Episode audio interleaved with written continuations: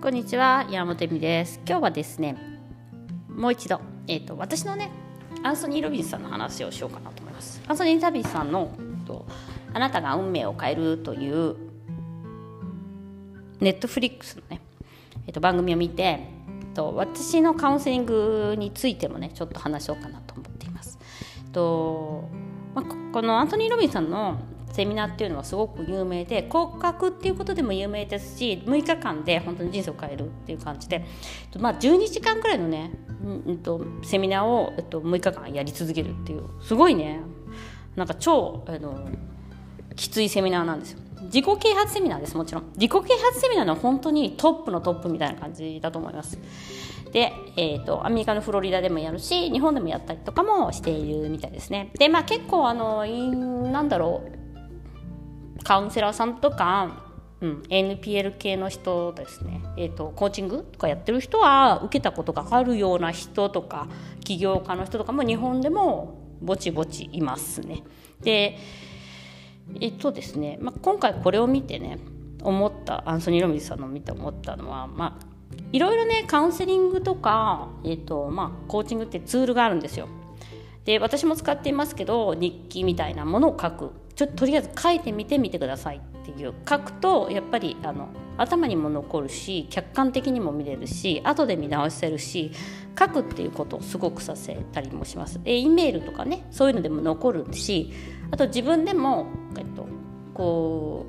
うまとめられるっていうか。で、えっと、ノートを使っていきますね。アンソニー・ロビンスさんのあのセミナーでもと全く同じようにノートを使ってきます。そしてもう一つ、えー、もう一つのね昨日も言った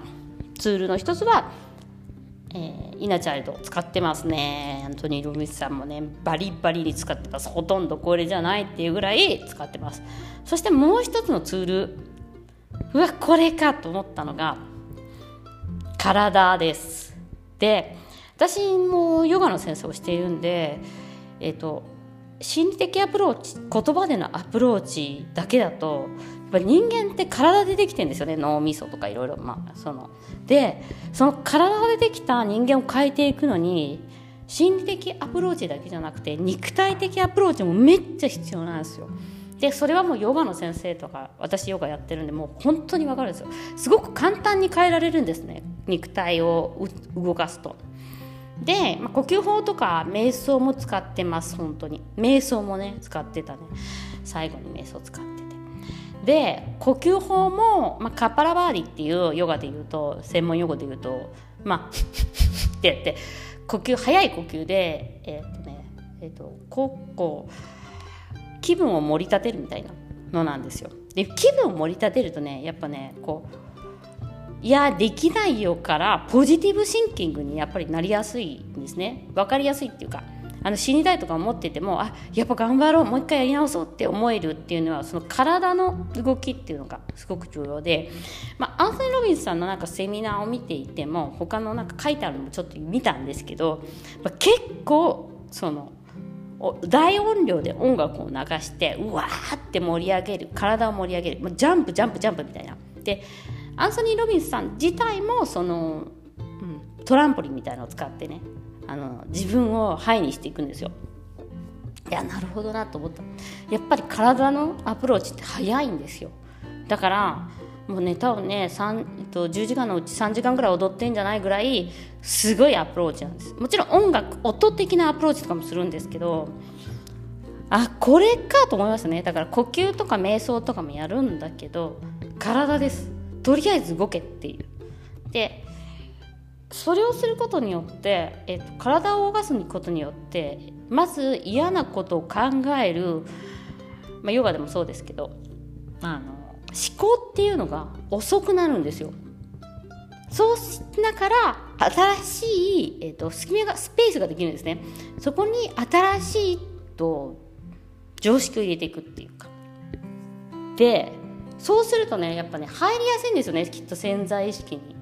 脳にねだからねあなるほどと思いましたね。ででもあのこういうねセミナーとかのいい部分っていうのはそのその時すごい盛り上がるんですよ。で私のカウンセリング受けてる人もそういうことを感じる人もいると思うんですけどやっぱカタルシっていうか嫌なこととかボワーって出てくるんですよ。その過去のこととか。結構あの感じの強い人とかもほんと最初の 1, 1, 1, 1行目から泣くっていうか。でそれをねブワーって出していく時はいいんですけどで私と一緒にいる時はその「はい」になりやすいっていうかならせやすいっていうか。でも終わった後やっぱ祭りが終わった後に自分がどこどれだけその状況を続けていけるのかっていうことがすごく重要でやっぱり受けた人もあの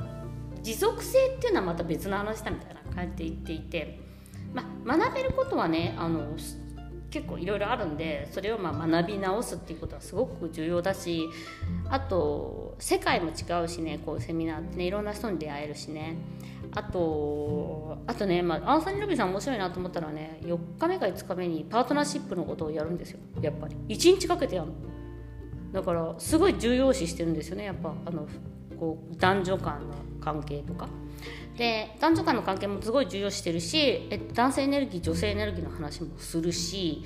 えっと、男性性女性性ね。だから、えっと、人女性の中にも男性性があって女性性があって男性の中にも女性性と男性性があるみたいなことも言うし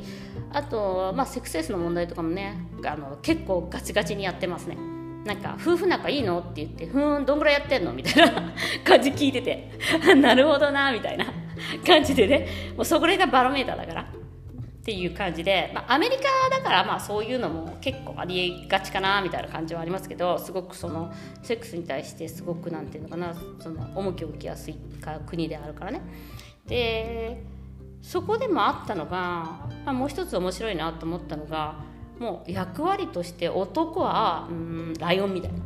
で女は守ってもらいたいものだ。っていうそういう役割をするとセクシャリティも重くいくみたいな感じのどちらかといえば考え方をしていて、まあ、ギリギリの線ですね私から言わせてみるとっていうのはあるんですけどちょっとマスキリストっぽいちょっと部分もあるし、まあ、それが、うん、素直にまああの丸く収めていければ、うん、いいのかなみたいな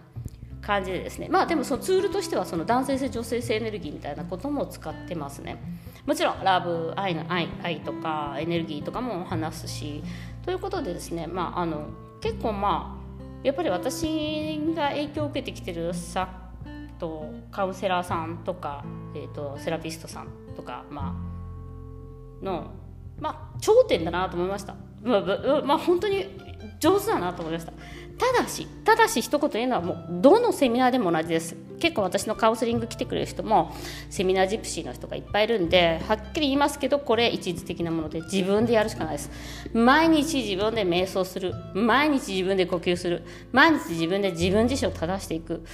えー、毎日、えっと、なんだろうメタ認識っていうんですか？この頭でどういうことを感じてるか。毎日自分を褒めるみたいな。でそういうね本当に地道な作業が自分を変えることであってあの一回セミナー行ったから人生がガラッと変わるとかそういうことではないしなおかつやっぱりねその自分をオープンマインドにしていくっていうことに対する大変さとかあとやっぱりなんだろううんそのこういうのをねあのセミナーとかやっちゃうとやっぱ勝ち組負け組みたいなのができちゃうんですよね。ぱそういうところもねこういうセミナーのねあのあれかなと思いますね。あのセミナーで人生変わりましたみたいな。実際はそのセミナーに人生変わるよりもやっぱり自分のうん自分の持っている人生の何て言うんだろうな。こういうねなんかその外部的刺激だけでは人生を変わっていかないと思っているんですよね。やっぱり。私は。なのですごくねいいセミナーだと思うんですよ。私のセミナー、えっと、カウンセリングもそうです。ただやっぱりご自分がご自分で自分の人生をこれでよかったんだって私これで大丈夫なんだって OK を出し続けるっていう勇気がやっぱりこういうセミナーもねあの価値を上げるだろうなとは思いました。ということで今日はアンソニーロビンさんのセミナーそしてセミナーについてそしてこのツールについてねお話、えっと、